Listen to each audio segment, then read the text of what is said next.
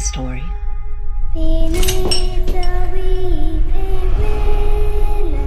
A ghost story.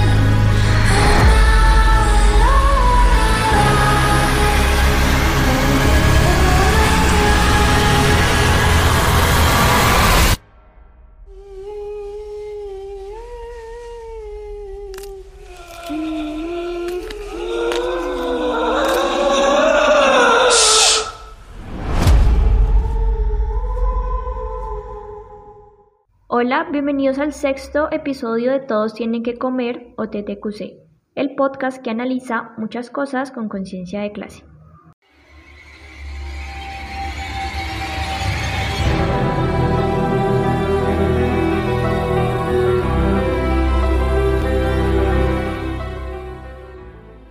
Bueno, en este sexto episodio traigo para analizar una serie de Netflix que me vi hace poco que se llama The Hunting of Bly Manor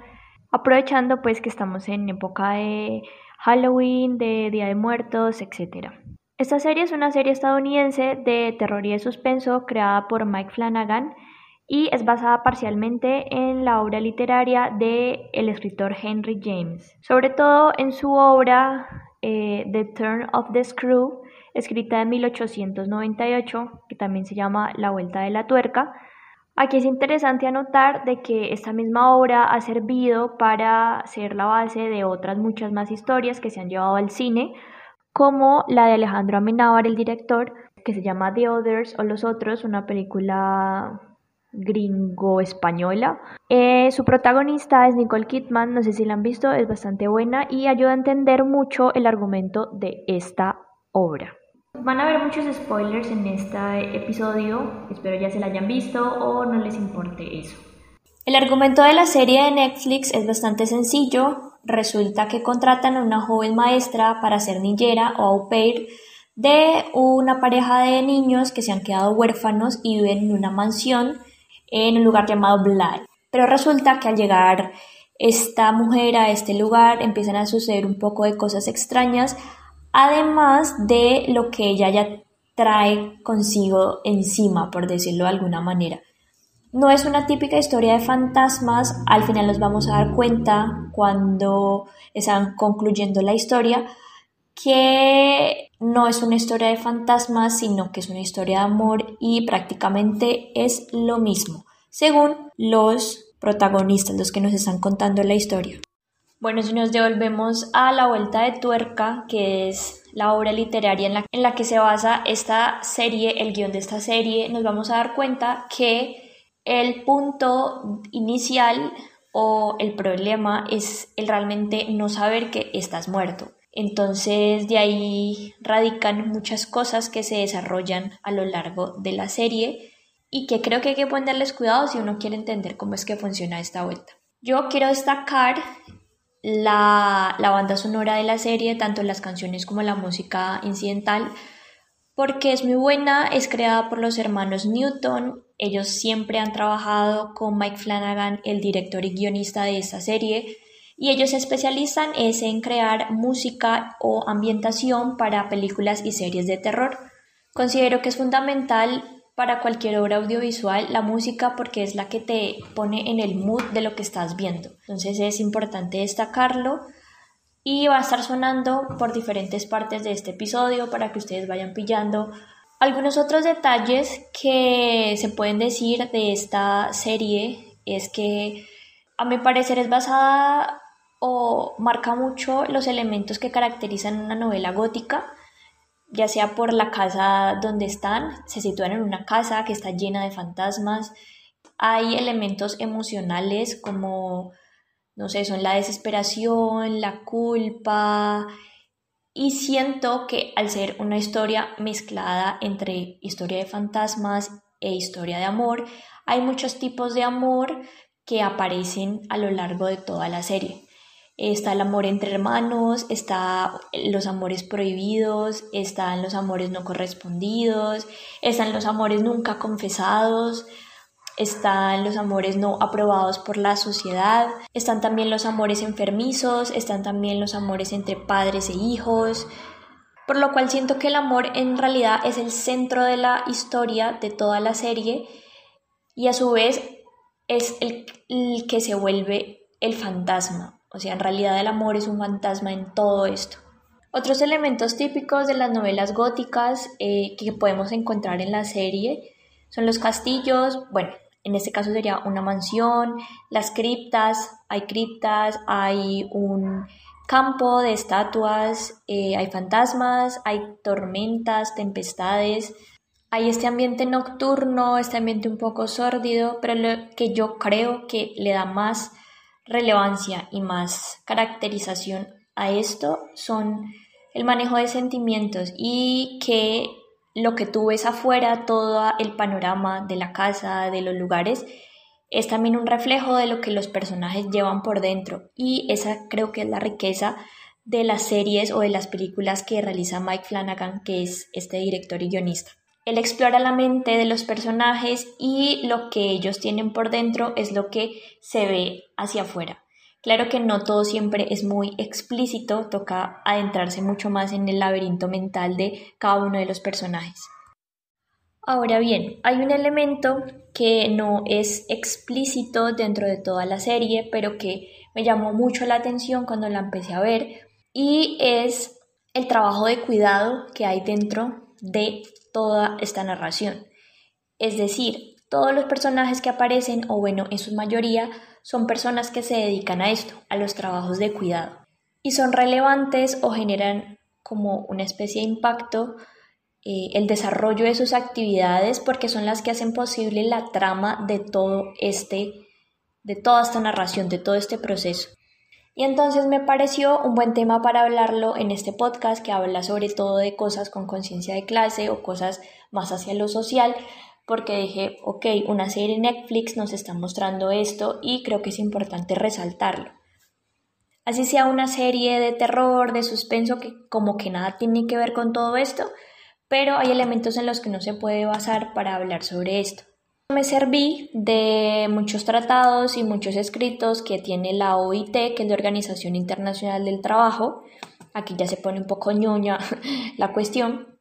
también leí a gente que trata sobre estos temas. Está Luz Gabriel Arango Gaviria de la Universidad Nacional de Colombia, está Javier Armando Pineda Duque de la Universidad de los Andes, que han hecho su trabajo en relación con la relación entre género, trabajo y desigualdades sociales en peluquerías y salones de belleza, que es una parte del trabajo de cuidado. También eh, Luz Gabriel Arango Gaviria, que hace un escrito sobre el cuidado, sobre el trabajo emocional, los servicios estéticos y el mercado. También ahondé bastante en lo que es el trabajo emocional, sus conceptos y características. Esto lo hice leyendo un artículo que realizó Laura Marcela López Posada, Janet González Rubio y Alexander Landon López, que son investigadores de la Universidad del Tolima, porque me pareció muy interesante algo que no sabía profundidad sobre las relaciones entre el trabajo y el trabajo emocional y las emociones que se mercantilizan para poder que funcione, en palabras breves.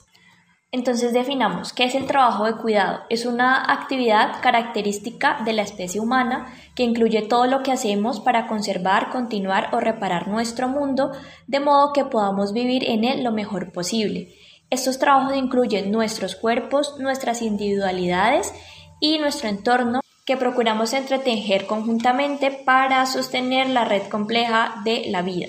Cuando pensamos en trabajo de cuidado, muchas veces se nos viene a la cabeza como todo lo que tiene que ver con el trabajo doméstico, pero va un poco más allá porque también se relaciona con temas como la organización social, la distribución entre el Estado, el mercado, los hogares y las comunidades, la mercantilización de distintas actividades del cuidado que se realizan en los hogares, la ética del cuidado la precarización del empleo y otras profesiones como la enfermería, el trabajo social, la atención a infancia, la instrumentalización mercantil de las emociones en el sector de los servicios, la intromisión de la lógica interesada y monetaria al interior de las familias, la división social, la división sexual, racial e internacional de los trabajos de cuidado y sus consecuencias inequitativas y opresivas. Entonces hay demasiada tela por cortar en este tema de los trabajos de cuidado. Entonces, para ir un poco resumiendo y consolidando este concepto, el cuidado comprende disposiciones personales que remiten a la ética del cuidado, tales como la preocupación por el bienestar de otras personas o la capacidad para identificar sus necesidades, pero estas son indisociables de un conjunto de actividades que se deben realizar para brindar el cuidado que las personas requieren. Entonces, el trabajo de cuidado no es Cuidar al otro no es pensar en el otro, no es preocuparse en el otro de manera intelectual o incluso afectiva, tampoco es necesariamente quererlo, sencillamente es hacer algo que produzca un determinado trabajo o bien que directamente se relacione con la preservación y el mantenimiento de la vida de ese otro es ayudarlo o asistirlo en las necesidades primordiales como comer, asearse, descansar, dormir, sentir seguridad y dedicarse a sus propios intereses. Por supuesto es que en las lógicas de la gente que se dedica a estos trabajos muchas veces intervienen eh, procesos mentales en los que sí sienten al otro como parte suya y por eso les nace cuidarlo o, o algo así, pero no es el, la raíz de todo esto. Los trabajos de cuidado comprenden entonces dos tipos de actividades superpuestas. Las actividades de cuidado directo, personal y relacional, como dar de comer a un bebé o cuidar a un cónyuge enfermo, y las actividades de cuidado indirecto, como son cocinar y limpiar. Estos trabajos de cuidado pueden ser remunerados o no pueden ser remunerados, y aquí el límite se desdibuja un poco y entonces muchas veces no se sabe si deben pagarse o no deben pagarse, dependiendo de la naturaleza de la relación de las personas que estén implicadas en este proceso, infinidad de otras razones que a lo largo de la historia se han, se han visto plasmadas y se enreda todo esto. Dentro de los trabajadores de cuidado, de los trabajadores de servicios personales, están la gente de la salud, los que se dedican a la enfermería,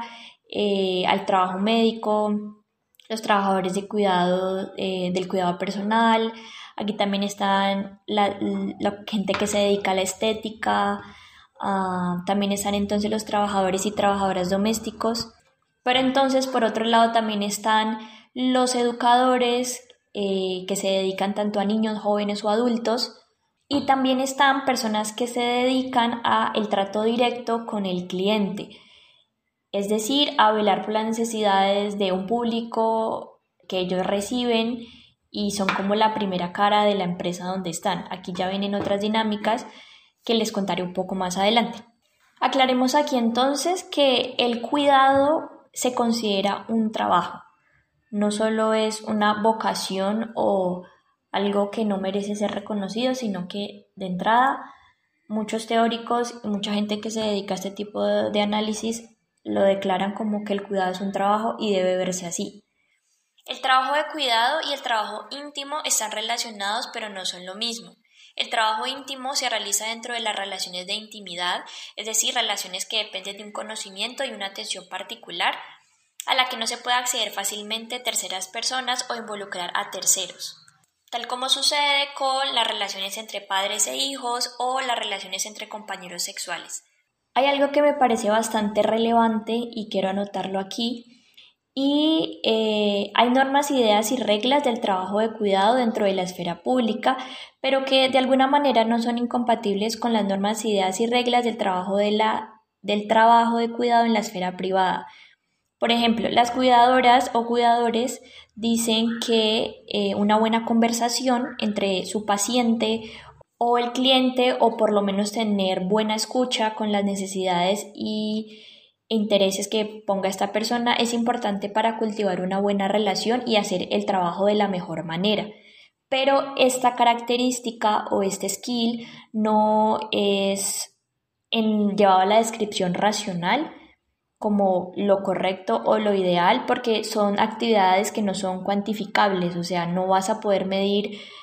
si esa, si esa conversación es buena, mala, regular, si sirvió o no sirvió. Entonces digamos que aquí es donde la línea, el límite se desdibuja un poco y siempre, siempre está así en muchas otras cosas también.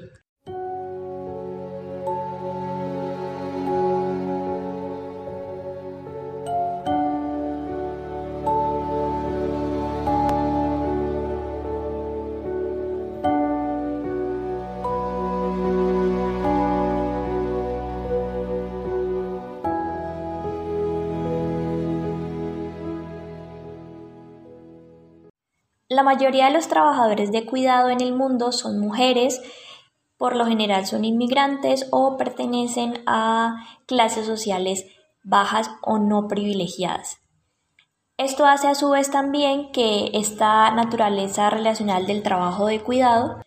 se pueda sustituir fácilmente o se busque sustituir fácilmente por robots y otras nuevas tecnologías que brinden lo mismo sin la relación humano a humano. Aquí viene entonces una rama que me pareció importante e interesante y también se refleja en esta serie, a la cual llamamos para la relación que yo le encuentro, es el trabajo emocional. Porque en las interacciones sociales las personas quieren crear ciertas impresiones mostrando las emociones apropiadas entre comillas para determinada situación o para que su imagen no se vea amenazada o para lograr el objetivo que ellos quieren. Hay una socióloga que se llama Arlie Russell que definió por primera vez el concepto de trabajo emocional y dice que la emoción que antes era determinada como algo privado ahora se había convertido en un compromiso de mercado porque se usa este tipo de maneras o de eh, reflejos de emociones entre, un, entre una empresa frente a un cliente para lograr intereses determinados. Anteriormente, las emociones no estaban tenidas en cuenta en el estudio del comportamiento organizacional y tampoco aplicaban o explicaban fenómenos en el lugar del trabajo. Hoy en día eso ha cambiado mucho y se ha desmontado toda esta visión porque el trabajo emocional puede implicar realzar el falsificar o el suprimir emociones para modificar la expresión emocional que se quiere lograr y en muchos lugares de trabajo se piden que los trabajadores manejen las emociones y las utilicen como parte de estos requisitos para poder participar en este, en este mercado. Entonces, por ejemplo, los vendedores los utilizan mucho porque necesitan mostrarse, digamos, entusiastas o felices o tranquilos para lograr que el cliente crea que el producto que ellos les están ofreciendo es ideal y les va a transmitir todo lo que el vendedor está mostrando en ese momento. Porque entonces las emociones ahora son reglas de demostración, de exhibición para lograr estos objetivos. Algunos oficios en los que se denota mucho más ese trabajo emocional son los médicos, los enfermeros, los profesores y profesoras, la policía, los camareros, los cajeros, los teleoperadores y todos aquellos que tienen directo contacto con un posible usuario o un posible cliente. Bueno, de entrada, esta parte del trabajo emocional me pareció muy interesante porque todo lo que yo he hecho en mis investigaciones, la mayoría prácticamente, es relacionado con las emociones. Entonces, encontrarlo en que están usando emociones para vender en la parte de mercado es fascinante. Anteriormente lo había notado en los trabajos que he hecho relacionados con emociones que te permitan sentirte parte de algo para que te creas parte de un algo y como que empatices con ideas y, y homogenizar a una determinada población. Entonces siento que siempre el trabajo emocional o lo relacionado con las emociones es un buen camino para lograr este tipo de cosas.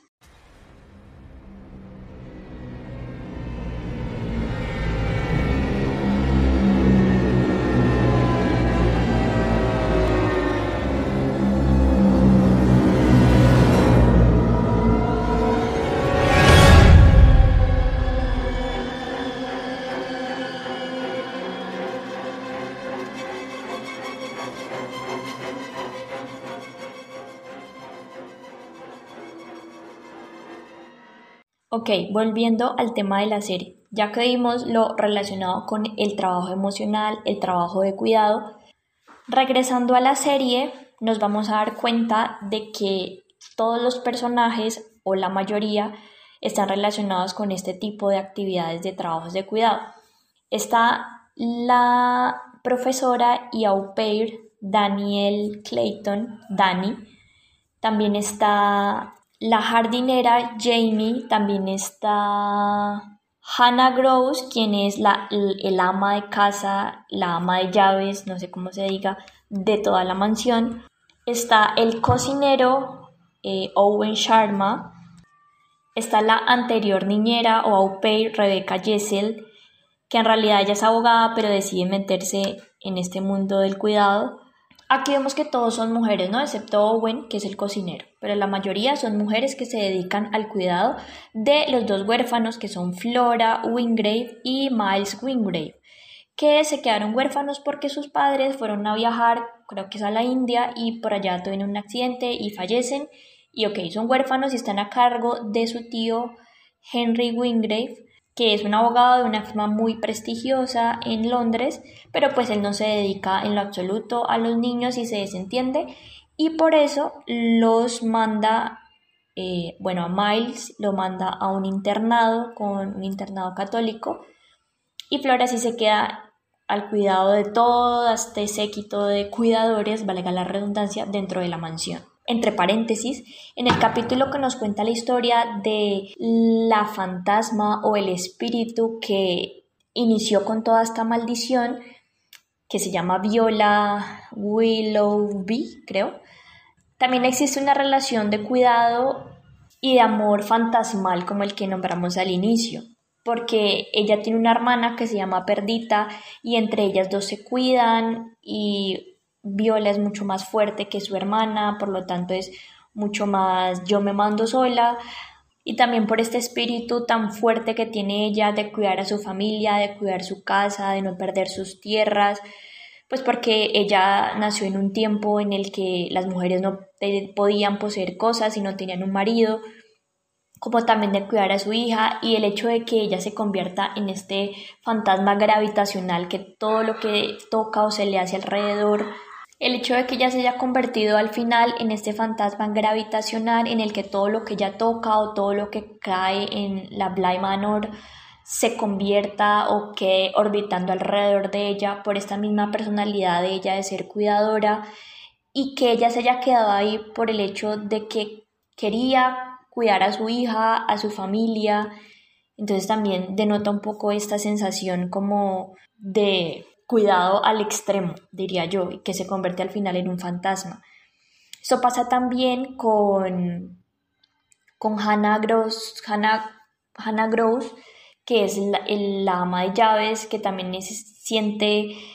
que debe cuidar a todos los que están a su alrededor, los que están muertos, los, los niños que están vivos,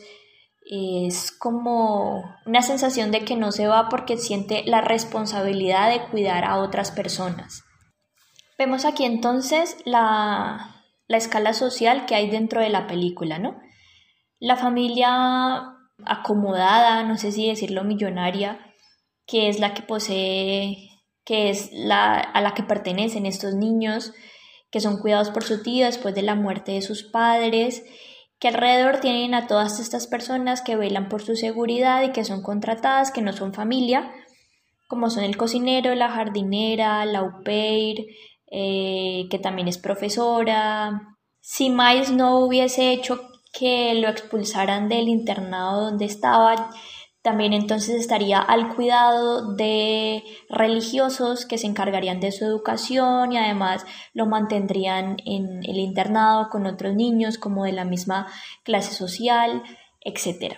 Yo creo que podemos ver entonces los perfiles de cada uno de estos cuidadores y al mismo tiempo denotar las emociones que ayudan a desarrollar la trama de novela gótica de esta serie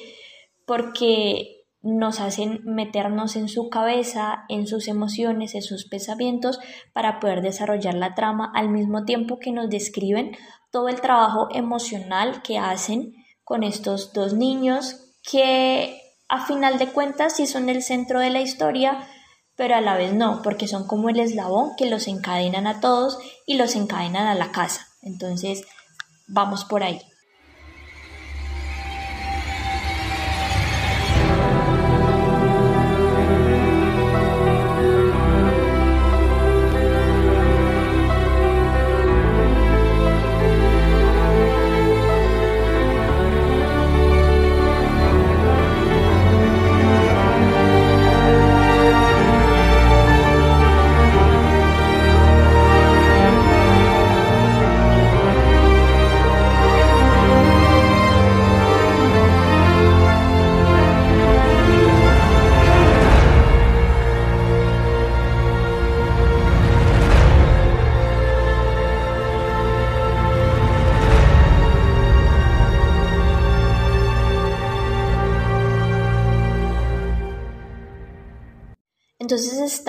Danny Clayton o Daniel Clayton, que es la au pair americana, que llega a cuidar a estos niños después de más de un año que ve el anuncio que necesitan a una persona que se pueda encargar de la educación y el cuidado de estos niños porque es un trabajo 24 horas. Ella es norteamericana y resulta que ha huido a Londres de algo, de algo que la atormenta. Y ese algo es el fallecimiento de su prometido,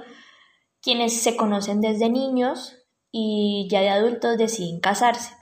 La cosa es que debido a la orientación sexual de ella, que es lesbiana, se da cuenta de que no puede seguir más con esa farsa, de que lo quiere mucho a su prometido, pero que solo como amigos, porque ella no está interesada en casarse con esta persona. Y al, ella al decirle esto, ocurre la tragedia de que él muere atropellado por un camión. Y entonces eso fue un evento traumático que desencadena como en el fantasma que ella lleva detrás. Fantasma al cual nunca ha querido enfrentar y por eso es que de vez en cuando o cada vez que mira un espejo ve la última imagen que tiene él en su cabeza, que es él a oscuras con los lentes brillando porque él estaba viendo las luces del camión. Digamos que Dani es el personaje que ayuda desentramar toda la historia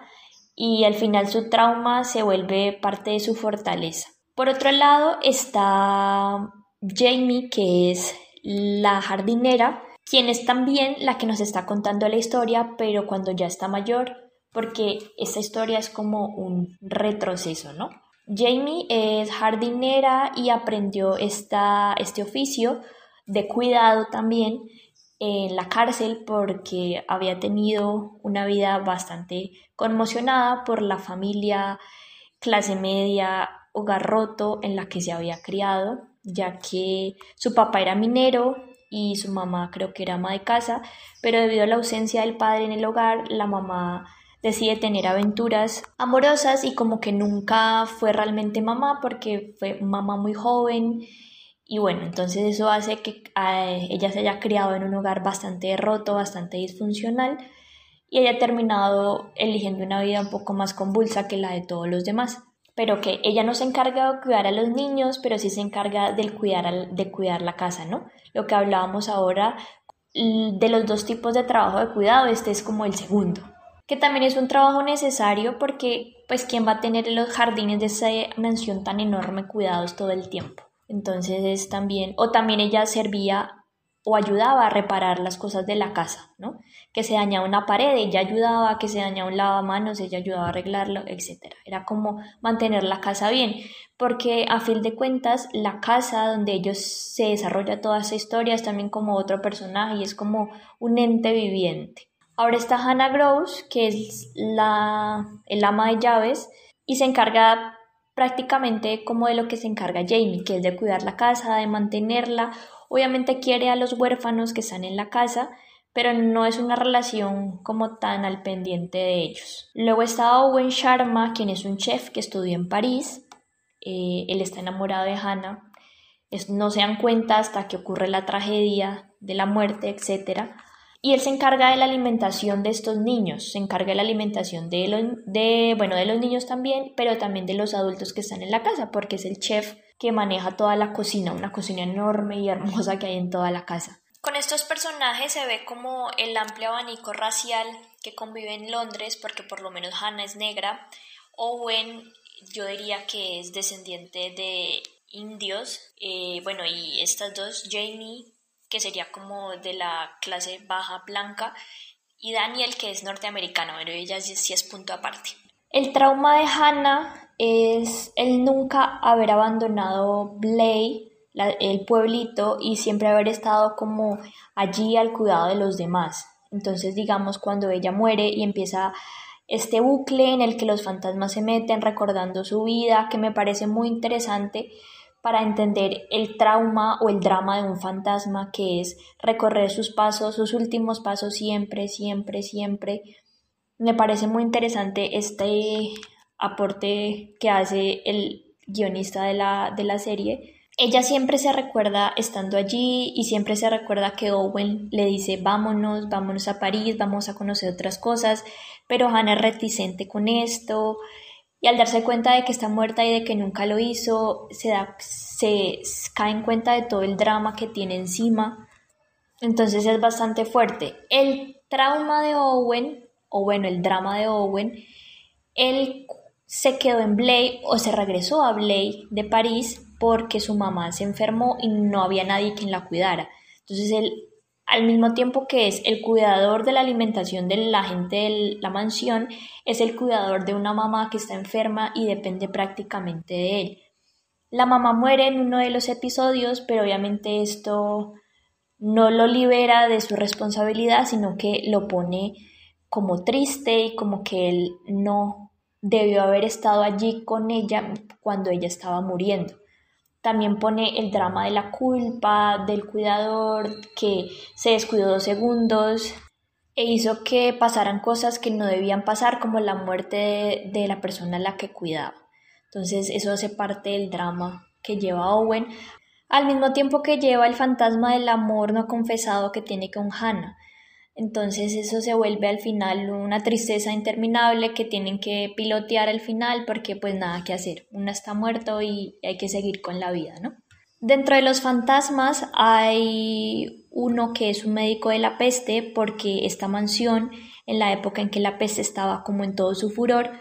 sirvió como resguardo para los enfermos. Entonces, debido a la fantasma gravitacional, como le digo yo, que fue Viola, que es la señora del lago, él queda atrapado en esta dimensión de fantasmas, también, también por la labor del cuidado que él llevaba, ¿no? Era el médico que estaba curando a los enfermos, pero termina pues asesinado o muerto por la fantasma que mata personas. También está el caso de la hermana de Viola, que es la fantasma que mata personas, la señora del lago, que se llama Perdita. Perdita, cuando Viola enferma, creo que le dio tuberculosis, ella se dedica al cuidado de su hermana, pero su hermana por ser tan demandante, por ser tan terca, por ser con esta personalidad tan fuerte, yo creo que Perdita pierde la cabeza y decide que su escape para dejar de ser la cuidadora de esta hermana tan abusiva de cierto modo es asesinarla. Entonces, aquí se ve otra cara de la moneda como de este proceso de ser cuidador y protagonizan una tragedia familiar horrible porque muere Viola asesinada por Perdita, luego a Perdita la asesina Viola siendo fantasma. Esto hace que el esposo de Viola se vaya con su hija, con la hija de Viola, y aquí empieza el drama fantasmal de esta de Viola. Entonces esta serie está atravesada por muchos trabajos de cuidado íntimo y trabajos de cuidado, no sé si llamarlo público, eh, de muchas aristas, ¿no? Desde muchas vertientes. También hay otros personajes que no tienen mucho que ver con esto, pero que complementan la historia y le dan sentido a todo lo que, todo lo que comprende The Haunting of Fly Manor.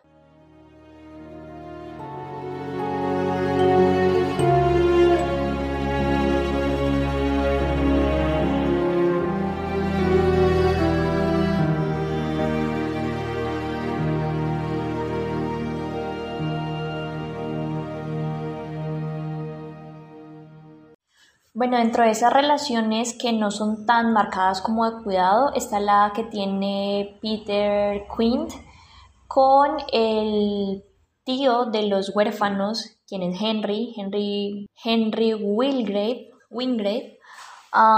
porque él es como la mano derecha del tío, entonces él le ayuda en casi todas las actividades, además de que eh, Henry ha entrado como en una crisis debido a la muerte de los papás de los niños porque él en realidad estaba enamorado de la mamá de ellos, tenían una relación extramatrimonial en el caso de ella.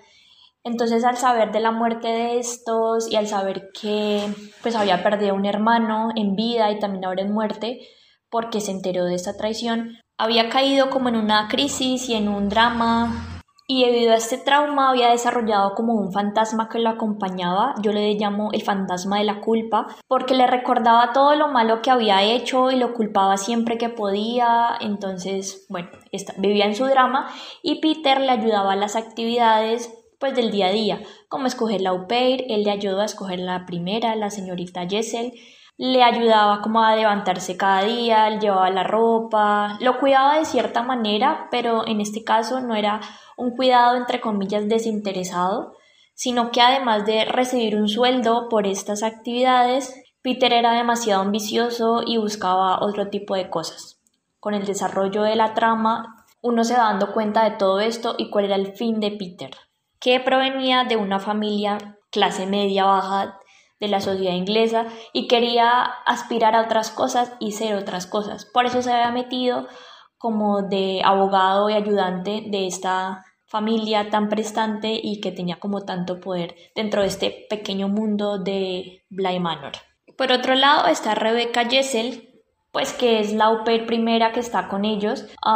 siempre ha tenido facilidad con los niños, entonces como que no le quedó tan difícil desarrollar habilidades desarrollar habilidades educativas y de cuidado con ellos, entonces no, no fue tan difícil. Yo no la veo realmente como un personaje que encarne todo esto, sino más bien como una víctima de, de todo lo que le pasó, ser víctima de ese amor enfermizo que tiene con Peter, entonces como que no la encasilló en nada de esto. Por otro lado están los huérfanos, que tampoco los encasillo como personajes que muestren el desarrollo de este trabajo emocional y trabajo de cuidado. Simplemente son los eslabones con los que se enclausa o con los que se pega toda la, toda la trama de la serie. Creo que ya lo había nombrado antes. Y ya, ellos son realmente ellos son realmente los que ayudan a llevar la trama. Ya cuando están adultos, no se da cuenta de que se han olvidado de todo lo que ha pasado. Entonces, pues no son relevantes en este discurso. Al final creo que el trabajo de cuidar a otro hace su mayor sacrificio y se sale de esta moldura que busca que el trabajo de cuidado sea muy profesional y muy racional, que no sea que no involucre tanto al cuidador con al que está siendo cuidado. Y es con el sacrificio que hace la UPEIR Daniel Clayton al final y es como con el que se desenlaza toda la historia. Ella cuando está viendo que la fantasma gravitacional Viola se está llevando a la niña al lago para pues matarla porque Viola cree que esa es su hija, la perdida, la que siempre ha estado buscando. Dice las palabras mágicas en las que la historia nos ha vendido pues del poder estar con otra persona. Yo diría que es como el hechizo fantasmal de amor central de toda la historia que dice, eres tú, soy yo, somos nosotros. Y con este spell que hacen ellos, hace que los fantasmas puedan entrar en el cuerpo de los vivos y poseerlos de alguna manera. Entonces Daniel hace esto y es como una invitación que ella le hace a Viola para que habite dentro de ella y deje a la niña. Considero que es un sacrificio bastante importante porque uno resuelve la historia pero al mismo tiempo la condena porque hace que Viola viva dentro de ella, que era lo que al final quería hacer Viola, y es todas estas frases, todos estos cantos, como el canto del sauce llorón, todo viene desde Viola, que al estar en la casa, como que los niños se aprenden todo esto, los adultos, y lo llevan consigo. Al final Daniel muere también por eso mismo, porque el fantasma gravitacional se apodera totalmente de ella y como Dani no quiere que nadie más muera, así como lo hizo, que no siga pasando lo que estaba haciendo ella, Viola, matando gente a diestra y siniestra. Entonces lo que hace es hundirse para que las dos mueran, entre comillas, y ya no hagan más daño. Ya Daniel se convierte en la dama del lago al final. Al final entonces nos damos cuenta de que no es una historia de fantasmas, sino una historia de amor y como dice el mismo guionista, es entonces lo mismo, los fantasmas y el amor es lo mismo, porque al final el amor se convierte en eso, en un fantasma que persigue a los personajes dependiendo de donde sea que estén. La consideré una muy buena historia, me pareció muy romántica, muy gótica también, enlazado igualmente. Me parece que usan muy bien este recurso católico, que es el recurso del sacrificio, bastante bien, lo abordan demasiado bien. La banda sonora me gustó mucho, ambienta muy bien todo lo que tiene que ver con la serie. Obviamente la dirección de arte es muy buena, la dirección de fotografía también. El capítulo en el que abordan la historia de la fantasma Viola y que da origen a toda esta maldición de Bly Manor es bastante bien, o sea, es blanco y negro, ambienta mucho y explica muy bien todo el proceder y todo el futuro de la historia, futuro y pasado de la historia. Los trabajos de cuidado los ambienta muy bien, me estoy repitiendo mucho, ambientan muy bien. Pero en general me parece una muy buena historia, es bastante entretenida. Me gustaría saber a ustedes qué les pareció entonces, si se la vieron, si no se la vieron, si después de escuchar este episodio les gustaría vérsela, si les parece que tiene relación bastante con lo que hablamos, el tema, los trabajos de cuidado, el trabajo emocional. Si no, ¿por qué no? Me gustaría que me contaran. Recuerden que si quieren seguir al podcast, lo pueden hacer en Twitter, eh, arroba-ttqc, o también pueden escribir al correo electrónico isapodcastcalico.gmail.com. Si les gustó este episodio, pueden compartirlo a quienes crean que les pueda interesar, hacen más grande esta comunidad y hacen que compartamos y sigamos eh, rotando ideas. nos escuchamos en el próximo episodio.